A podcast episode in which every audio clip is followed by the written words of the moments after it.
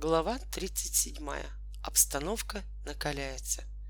«Смотри!» — угрожающе заявил тогда Волька. «Будет скандал!» Пусть будет, что будет. В тот же миг вратарь Зубила поскользнулся на совершенно сухом месте и пропустил в ворота третий мяч. «Ах так!» — заскрежетал зубами Волька. «Значит, по-хорошему ты не хочешь? Ладно!» Он скочил на скамью и, указывая пальцем на сидевшего у его ног Хатабыча, крикнул — Граждане, он все время подыгрывает шайбе. Кто подыгрывает? Судья подыгрывает? Что вы говорите? Заволновались кругом. Да нет же, не судья. При чем здесь судья? Этот, вот этот старичок подыгрывает. Отстань от меня, пожалуйста. Последние слова обращены были к Жене, который испуганно дергал своего приятеля за рукав.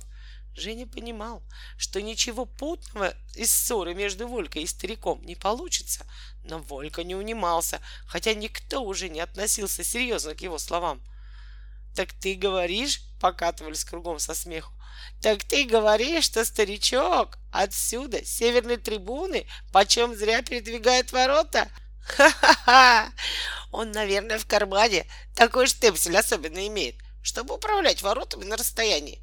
Может быть, это он и мячики недавно на поле понакидал? Ну да, он, ожесточенно подтвердил Волька, вызвав новые взрывы смеха.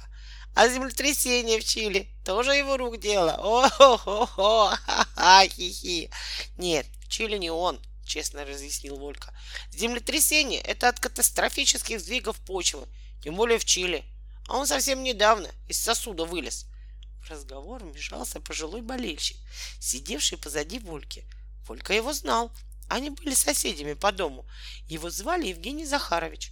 Это как раз он назвал своего сибирского хота Хомичем в честь прославленного вратаря. «Ну вот что, дружок», — благожелательно сказал он Вольке, когда смех немного утих, — «ты лучше сам не лезь в сосуд, не срамись перед людьми, не говори глупостей и не мешай следить за игрой. Тут, брат, сейчас такое делается, что и без тебя тошно. Евгений Захарович тоже болел за зубило. Действительно, до перерыва оставалось еще целых 11 минут, а счет уже был 14-0 в пользу шайбы. С командой Зубила все время происходили какие-то странные вещи. Она как бы разучилась играть. Пасовка поражала своей беспомощностью и нелепостью. Игроки то и дело падали, как будто они только на сегодня научились ходить. А потом совершенно непонятно повела себя защита. Боевые мастера футбола стали при одном виде мяча испуганно шарахаться в сторону, как от бомбы, которая вот-вот должна взорваться. Ох, как горько было нашим юным друзьям. Подумать только, сами себе на голову они объяснили Хаттабычу правила игры в футбол. Что предпринять? Как помочь несчастным зубиловцам восстановить справедливость? Что делать с Хаттабычем? Даже скандал не помог.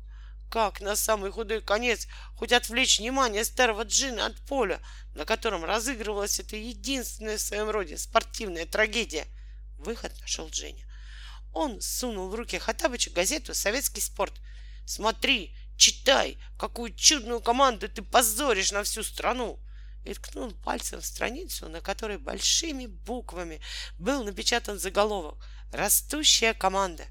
Футбольная команда добровольного спортивного общества «Зубила» прочел слух Хатабыч, за текущий сезон ощутительно повысила свое мастерство – Последний матч, проведенный ей в Куйбышеве с футболистами местной команды «Крылья Советов», показал, что в ее лице Интересно, заметил Хатабыч и углубился в чтение.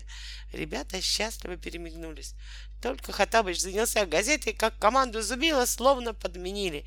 Ее нападение сразу показало, что сегодняшняя статья в советском спорте вполне соответствует действительности. Мощный рев десятков тысяч восторженных глоток сопровождал почти каждый удар зубиловцев по мячу. Полминуты игра перешла на поле шайбы. Удар! Еще удар! Ну, право, что за молодцы эти забиловцы! Еще несколько мгновений, и они, наконец, размочат свой злосчастный сухой счет. Ага, разбушевался за спиной Вольки Евгений Захарович. Вот видите, что я говорил? Они еще накладут этим мазилам шайбовцам по первое число. Ах, Лучше бы он держал свои восторги при себе. Лучше бы он не ткнул бок Хатабыча кулаком с таким победоносным видом, как если бы зубиловцы были его родными и любимейшими сыновьями, или на худой конец любимыми учениками. Вздрогнув от этого тычка, Хатабыч оторвался от газеты, бросил наметанный взгляд на футбольное поле, мигом оценил создавшуюся обстановку и вернул газету сразу поскучневшему Жене. Потом дочитаю. Он торопливо вырвал из бороды волосок, и снова начались позорные непостижимые страдания зубиловцев. 15-0, 16-0, 18-0, 23-0. В среднем каждые 40 секунд в ворота Зубила падали мячи. Что стало с вратарем? Почему он прижался лицом к боковой штанге и только вскрикивает «Ой, мама!» Когда бьют по его воротам? Почему он вдруг ни с того ни с сего уходит с задумчивым лицом из ворот в самый решающий момент, когда бой разгорается у самой штрафной площадки? «Позор!» — кричали ему с трибуны. «Скандал! Как ты играешь?» Но он, прославленный вратарь первого класса, продолжал выходить нетвердым шагом из ворот в сторонку, лишь только приближались шайбовцы — что с тобой? Не находил себе места запасной игрок. Очумел ты, что ли? И вратарь отвечал ему со стоном. И верно, очумел. Меня все время словно кто-то за шиворот волочит. Я упираюсь, а он меня толкает из ворот. Я к мячу, а он меня к штанге прижимает. Да так, что не оторваться. Ой, худо же тебе будет, Гриша. И не говори. Обстановка на стадионе создавалась настолько необычная, что не осталось на нем ни одного человека, вплоть до билетеров, милиционеров и лоточников, кто не переживал бы глубоко и шумно удивительные события, развернувшиеся перед их глазами. Только один из завсегдатаев футбольных состязаний переживал эти события, хотя и глубоко, но на редкость не шумно. Это был поразительно молчаливый мужчина, лет 56, поджарый, седоволосый, долговязый, сдержанный до неправдоподобия, с длинным, желтоватым, замкнутым лицом. Оно было совершенно одинаково замкнутым и в дни рядовых состязаний, и в дни финальных игр, когда от одного удачного удара по мячу зависело, кому носить целый год золотые медали чемпионов страны — он был всегда одинаково сух, прям и неподвижен, и на челе его высоком, как говорил поэт, по совершенно другому поводу, не отражалось ничего. Сегодня он был на своем обычном месте, как раз впереди Хатабыча.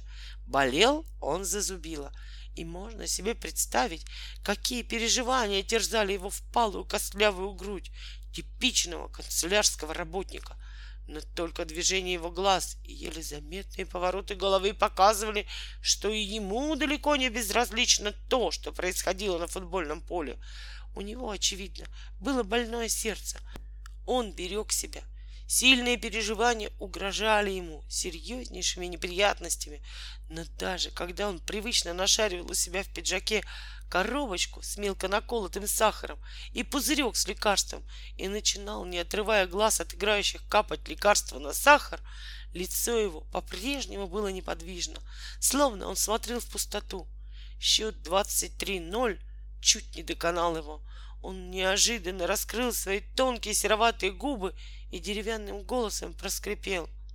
Хоть бы боржом продавали, что ли. — Хаттабыч, у которого душа пела, радуясь сказочным успехам шайбовцев, был больше, чем когда-либо склонен делать людям приятное.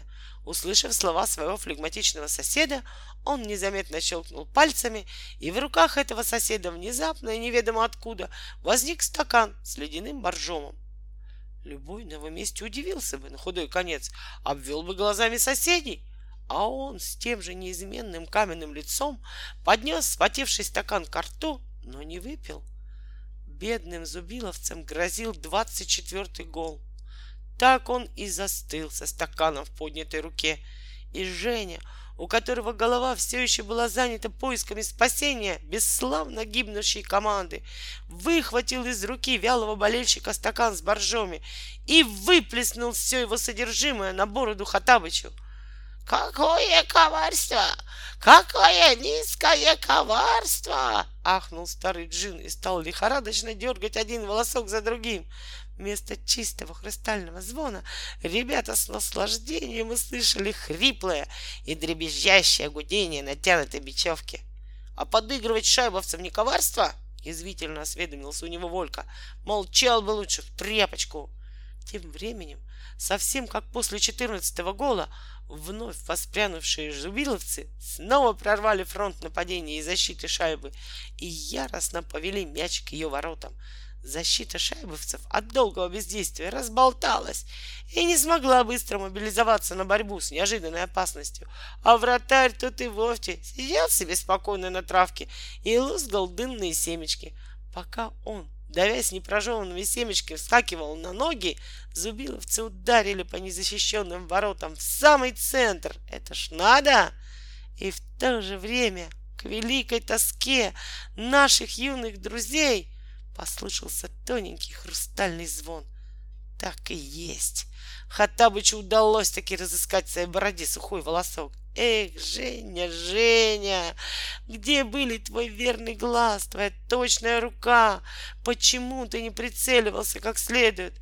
Пропали теперь зубиловцы, не за понюшку табаку. Хаттабыч, миленький, дорогой, дай зубиловцам хоть размочить игру, взмолился Волька. Но Хаттабыч прикинулся, будто ничего не слышит, и мяч, летевший в центр ворот, неожиданно свернул к левой штанге и ударился от нее с такой силой, что пролетел обратно через все поле, старательно облетая встречавшихся на его пути зубиловцев, как если бы он был живой, и мягко вкатился в многострадальные ворота Зубила. 24-0. При равных по силе командах этот счет просто поражал. И тогда Волька совершенно вышел из себя. Я требую, я, наконец, приказываю тебе немедленно прекратить это издевательство, прошепел он Хатабычу, а то я навсегда прекращу с тобой знакомство. Выбирай, я или шайба.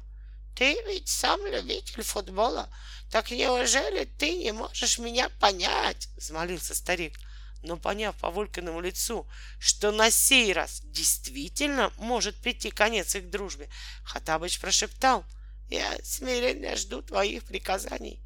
Зубиловцы не виноваты, что ты болеешь за шайбу. Ты их опозорил перед всей страной. Сделай, чтобы все видели, что они не виноваты в своем проигрыше. Слушаюсь и повинуюсь, о юный вратарь моей души. Еще не замолк свисток судьи, извещающий о том, что наступил перерыв, как все одиннадцать игроков команды добровольного спортивного общества Зубила дружно начали чихать и кашлять. Кое-как, построившись в затылок и вяло перебирая ногами, они поплелись в свою раздевалку унылой рысцой, непрерывно чихая и кашляя. Через минуту туда вызвали врача. Вся команда чувствовала себя нездоровой. Врач пощупал всех пульс, предложил снять футболки, потом осмотрел у всех полосы рта и, в свою очередь, вызвал в раздевалку судью.